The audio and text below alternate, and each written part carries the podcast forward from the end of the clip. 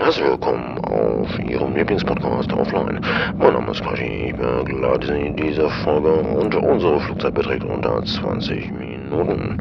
Wir wünschen Ihnen im Namen unserer Gesellschaft Ananas ein schönes Zuhören. Ja, meine lieben Intuitionsbegeisterten, aufgeklappt und Rekord. Hier sind wir wieder. Dieser Opener ist zustande gekommen, weil einige gesagt haben, dass der Sound vom Boomkey klingt wie eine Durchsage im Flugzeug. Jetzt haben wir einfach mal so einen Trailer für diese Staffel, diese dritte. Herzlich willkommen. Ich habe mir vorgenommen, dass wir in dieser Staffel ein bisschen mehr hören von dem Thema Intuition. Das ist so ein bisschen stiefmütterlich behandelt worden in den vergangenen Folgen von mir. Dabei ist es ziemlich spannend, was ich euch da erzählen möchte, was ich da erlebt habe oder wie ich es gemacht habe, wie ich an diese ganze Sache rangegangen bin. Nachdem ich vor einigen Jahren über dieses Wort gestolpert bin, galt es für mich erstmal herauszufinden, beziehungsweise mir klar zu werden, was ist diese Intuition? Wann benutze ich das? Wie kommt es bei mir zum Vorschein? Und so wie einige es auch erklären, ist es auch richtig. Es ist ein Bauchgefühl.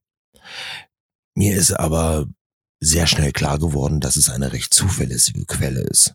Ein recht verlässliches Ding an Informationen beziehungsweise an dem Ansporn, etwas zu tun oder eben nicht zu tun.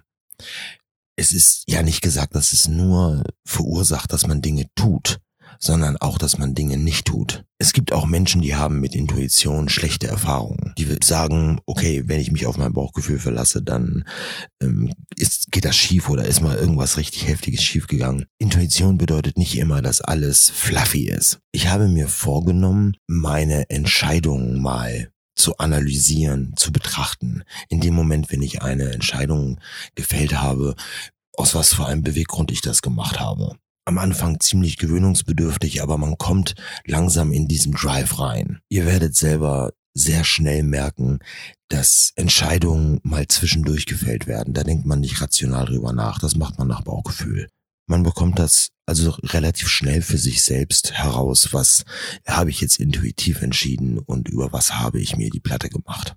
Und genauso wie es oft heißt, auf mein Bauchgefühl kann ich mich verlassen diese Entscheidung, das waren zu 95 Prozent alles richtige Entscheidungen. Und ich habe da auch immer so eine Vorahnung gehabt und wusste, was das hervorruft und wie es danach wird. Gut oder schlecht, je nachdem. Das war so ein, ja, ein Wissen. Man wusste es.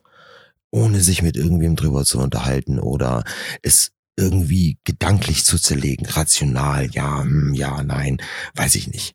Wenn sich also eine Entscheidung im Kopf irgendwie breit gemacht hat, gar nicht drüber nachdenken. Passt schon, ist schon richtig, passt mir auch zeitlich, alles okay. Es war einfach super. Es hat sich gut angefühlt in dem Moment, wo man diese Entscheidung getroffen hat, ohne dass man es sich selber kaputt macht. Ich habe also als kleines Hobby nebenbei solche Entscheidungen rauskristallisiert und mir klar gemacht, was das für eine Entscheidung war. Ich wollte diese Entscheidung überhaupt gar nicht beeinflussen oder mich danach feiern. Überhaupt nicht. Es ging nur darum, herauszufinden, wann das der Fall ist. So ein bisschen für sich selbst rauskristallisieren. Und auf einmal hat man dieses Instrument getrennt von seinem ganzen anderen rationalen, durchgedachten Leben genau diese zuverlässige Quelle, dieses ja vernünftige Werkstück, auf das man sich immer wieder verlassen konnte, hat man auf einmal herauskristallisiert. Es wird einem klar. Das dauert ein bisschen. Und ich hoffe, dass es viele von euch hinbekommen, da mal ein Augenmerk drauf zu werfen. Ich habe die Menschen immer so ein bisschen belächelt, die gefragt haben, ja, wie fühlt sich das jetzt für dich an? Was ist das jetzt für ein Empfinden mit dieser Entscheidung oder so, wie es jetzt in deinem Leben laufen soll? ja, witzig. Aber nein, tatsächlich. Eine Entscheidung kann sich gut anfühlen oder schlecht. Wenn es intuitiv passiert, dann ist man sich seiner Sache immer sicher. Egal ob jetzt gut oder schlecht, was man da entscheidet, man ist sich seiner Entscheidung sicher ohne dass man es sich selber zerlabert hat. Was kann man sich darunter vorstellen? Zerlabern. Jeder kennt das. Man will etwas machen, man hat eine intuitive Entscheidung und denkt sich, boah, das wird mit Sicherheit Spaß machen. Und auf einmal kommt das kleine Männchen auf der Schulter und sagt, hm, naja, leisten kannst du es ja eigentlich nicht. Ne? Ja, aber so eigentlich ein bisschen sparen, ne? Ja. Hm. Na gut, ja, man gönnt sich ja sonst nichts, ne? Ja. Hm. Tja, und am Wochenende wolltest du ja eigentlich auch mal mit deiner Angebeteten weg. Ja. Scheiße. Na gut, ähm, okay, weißt du was, komm, wird schon mit Sicherheit irgendwo äh, nochmal eine Gelegenheit geben, dass ich das mache, weil das ist mir ansonsten jetzt zu stressig und wie gesagt, ich wollte aber mal da ein paar Euro sparen. Ja. Und man lässt diese Entscheidung. Jetzt erfährt man einen Tag vorher oder vielleicht sogar am selben Tag, dass es einen nichts kosten würde. Boah. Hm. Ja, doof. Hm. Und dann ähm, sagt auch noch die Liebste, ja, du, ich bin das Wochenende bei meiner Mutter jetzt spontan. Ja, gut.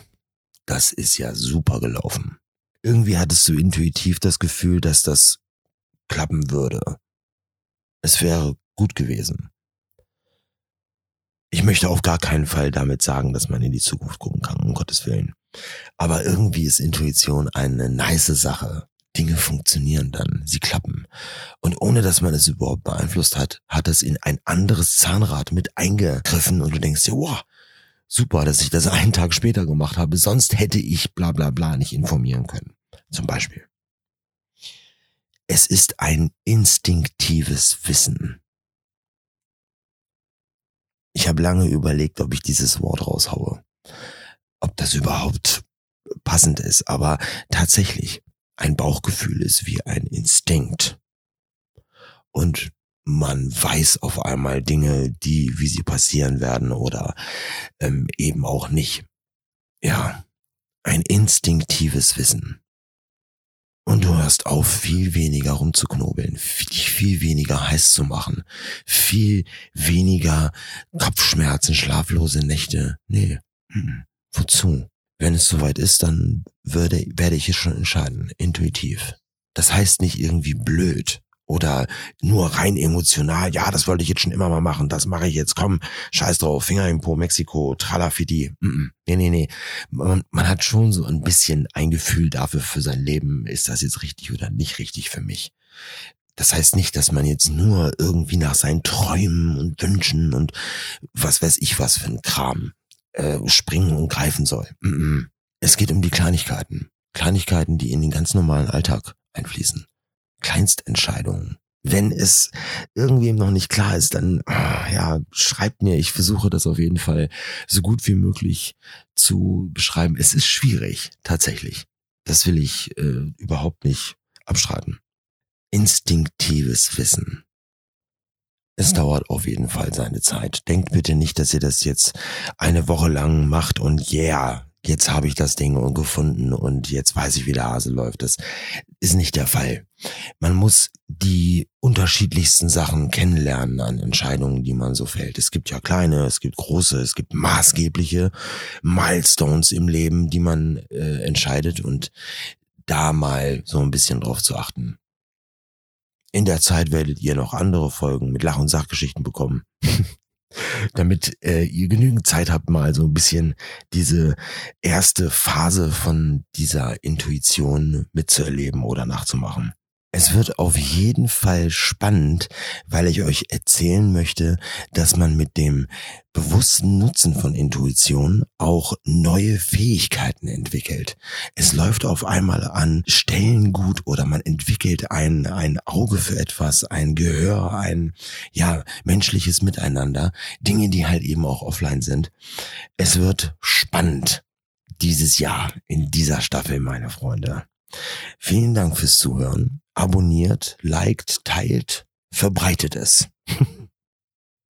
Findet eure Intuition, denn das macht ihr auf jeden Fall offline.